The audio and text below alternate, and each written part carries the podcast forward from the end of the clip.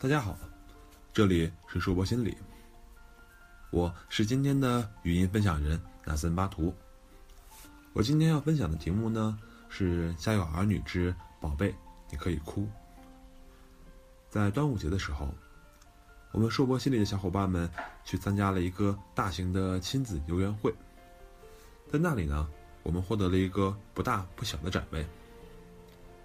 在那短短的三天时间内，我们接待了近五百位家长。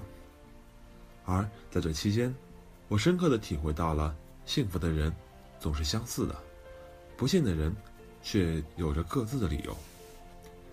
今天我要说的呢，是一个在哭泣的孩子。在第二天的时候，一位妈妈带着自己的女儿来到了我们的展位。女儿呢，想要做一次曼陀罗涂色。涂色的时候，是由我们的小伙伴尤维亚负责的，也就是大家所熟悉的小编尤维亚。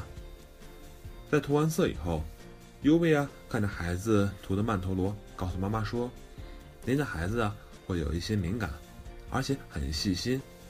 不过平常在家里的时候呢，可能和你们沟通有些少。不知道您平常在家里和孩子互动的时候。”是以哪种方式为主呢？是鼓励还是批评呢？孩子呢，还是需要您多鼓励鼓励他的，他就会做得很好。而就在尤维亚和妈妈互动的时候，孩子突然流下了眼泪。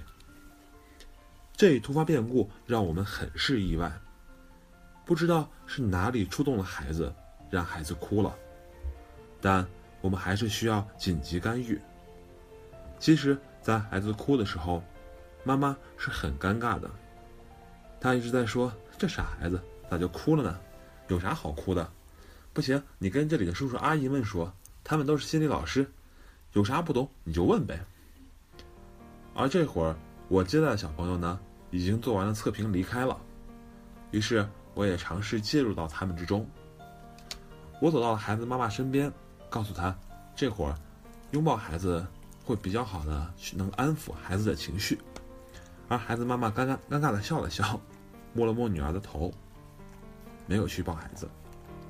见状呢，尤维亚就让孩子妈妈先去另一边稍事休息，然后和孩子继续沟通。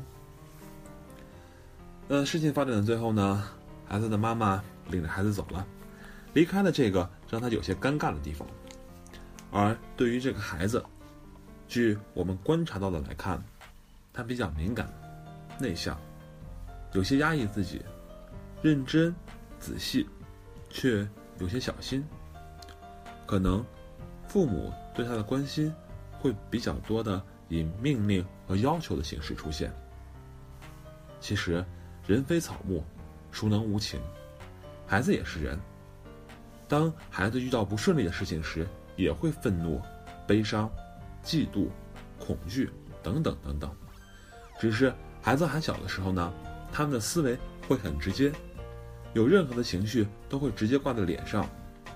要不有句话说叫“六月天娃娃脸，说哭就哭”。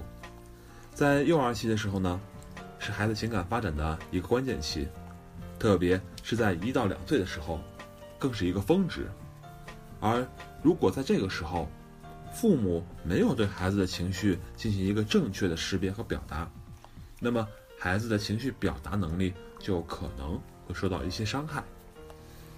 在孩子还小的时候，哭是孩子和我们沟通的一个有力武器，因为它就像一个警报一样，向我们传递一个信息：孩子不舒服了，或者他有某方面的需要了。但是很多父母很怕孩子哭。听见孩子哭就心烦。那么，当听到孩子哭泣的时候呢？父母很可能会有这么几种心态。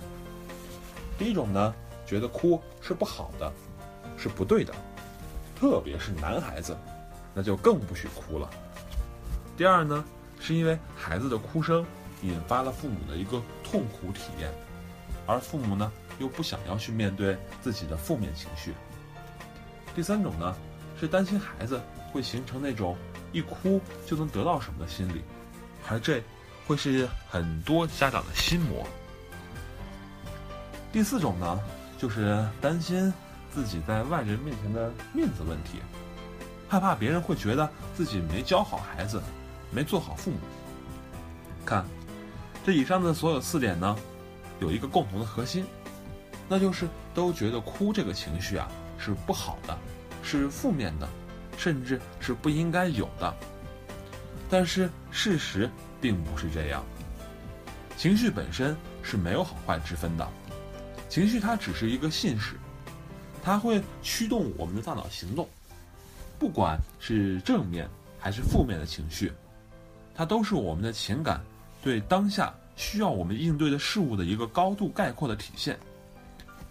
当我们被攻击了，我们就会愤怒，它会驱使我们反击，保护自己。而悲伤的情绪呢，有助于我们从丧失感中走出来。我们不是在安慰朋友的时候会说“哭吧”，哭出来会好受一些吗？而委屈的情绪驱使下，我们常常会哭泣。它会把我们受到的不公平，但自己又无能无能为力的情况传递给亲密的人，让对方知道。那为什么孩子就不可以哭了呢？其实，父母所想的并不是孩子可以有哪些情绪，不可以有哪些情绪，而是如何正确的表达自己的情绪，以既不伤害自己，也不伤害别人的方式。那么，首先呢，就对父母提出一个要求，那就是要善于发现和识别孩子的情绪。在这三天，在这三天中呢，有一个很深的体会，就是每一位父母。都觉得很了解孩子，但是在图册中孩子所所表现出来的特点，父母又会很惊讶。很多时候就是这样，我们自认为很了解孩子，但其实并非如此。孩子的情绪也是如此。要知道，每个孩子天生都是不同的，我们不可能只靠一本书就可以教好孩子，所以要以观察自己的孩子为主。参考别人的意见为辅。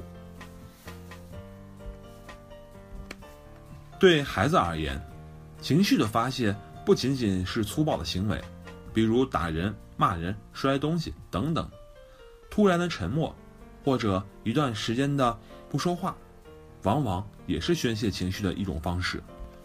当孩子出现这些情绪的时候，我们可以回想一下孩子当时做了什么，我们自己又做了什么。是因为什么原因所引起的？是因为生活中的压抑限制太多了，还是因为饿或者没睡好引起的？其次呢，孩子的情绪往往来得很猛烈，那么舒缓情绪的过程就需要慢一些，需要不断的摸索和调整。许多的孩子都会被强烈的情感所支配，愤怒、悲伤、沮丧，等等等等。都是比较常见的，而对孩子而言，这些剧烈的情绪的处理是比较困难的，往往就会演变为爱发脾气或者痛苦不堪。但因为他的表现很明显，我们会比较容易发现并识别，进而聚焦于此并干预孩子的情绪。可是有些孩子呢，却往往被我们所忽视了。他们并不会发脾气，反而是压抑自己的情绪。所以从表面上来看，他们并没有用行动去表达“我生气了”或者“我很痛苦”，看上去对别人无害而没有攻击性。但是这样的表现并不意味着他们就是乖孩子，因为当孩子从小就承担着过重的消极情绪。不断的攻击自身又不能表达的话，久而久之，对孩子的成长也不是一件好事儿。这也就是说，为什么舒缓情绪的过程要慢一些，并且需要不断摸索和调整的原因。因为每个孩子都是不一样的，要根据孩子的性格给予不同的引导。适合 A 的方法，并不一定适合 B。就像我接待了两对妈妈和女儿，他们是朋友，孩子的性格呢却是截然相反。A 是很文静、很内向，注意力会高度集中的那种，而 B 呢则是一个活泼开朗、很外向的女孩。不过她比较容易受到外界的打扰。在来之前呢，A 的气球被别的小朋友抢走了，而他只是在那生闷气。妈妈让他去要回来，他不肯去，最后还是 B 去给他抢回来了。两位妈妈都向我诉说了对自己孩子的性格的担心，也诉说了对对方孩子优点的羡慕。我告诉他们，我很理解他们希望孩子变得更好的心，可是孩子的性格呢是独一无二的，我们只能让他变成更好的他，而不能让孩子变成其他人。让孩子，让孩子呢去发挥他性格的特点，去做他擅长的事情，会更好一些。对于 A，妈妈可以做一个很好的陪伴者、聆听者，问问他的想法，听听他的不愉快，然后温柔的鼓励他表达就很好了。而对于 B，也需要温柔的陪伴，但是不打扰、不动怒，等待孩子冷静下来，再和孩子谈心引导会更好。最后呢，要给孩子的情绪开一剂良药的话，在我看来，那就是父母了。言传身教总是好的，孩子会学习我们如何表达情绪的。仔细想一想，我们是如何表达情绪的？我们是不是也有时候被自己的情绪所左右，而做了很多事后懊悔的事情呢？所以说，父母是孩子最好的老师，让孩子知道并了解我们是如何表达真实情感的，对孩子来说。就是一个很好的学习和成长。具体来说，最重要的是如何调整自己的情绪，在我们的情绪稳定以后，再和孩子就事论事，会有更好的效果。作为父母，在表达情绪的时候，可以害怕，但不能慌乱到没有方寸；可以气愤，但不能拳脚相向；可以难过，但不能大崩溃崩溃。我相信。一个能够在孩子面前坦言我很伤心的父母，绝对会比一个大吼大叫摔盘子的父母对孩子的指导性更强。因此，如果父母总是用生气来掩盖自己的悲伤、害怕，甚至喜悦的话，这对于孩子的情绪疏导毫无意义可言。只有当父母适时适度的调整情绪，让孩子从中慢慢学习，让孩子认识到。自己是可以有脾气的，不管是生闷气或者发脾气，只要不过分，不影响到他人，并且可以适时收回，就都算是正常的发展。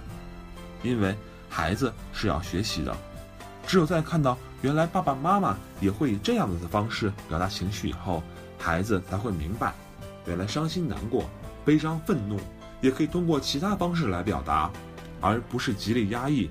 或者狂风暴雨。感谢大家的收听，这是我的《家有儿女》系列的第二篇，欢迎大家的持续关注。这里是硕博心理，不管你在哪里，世界和我陪伴着你，再见。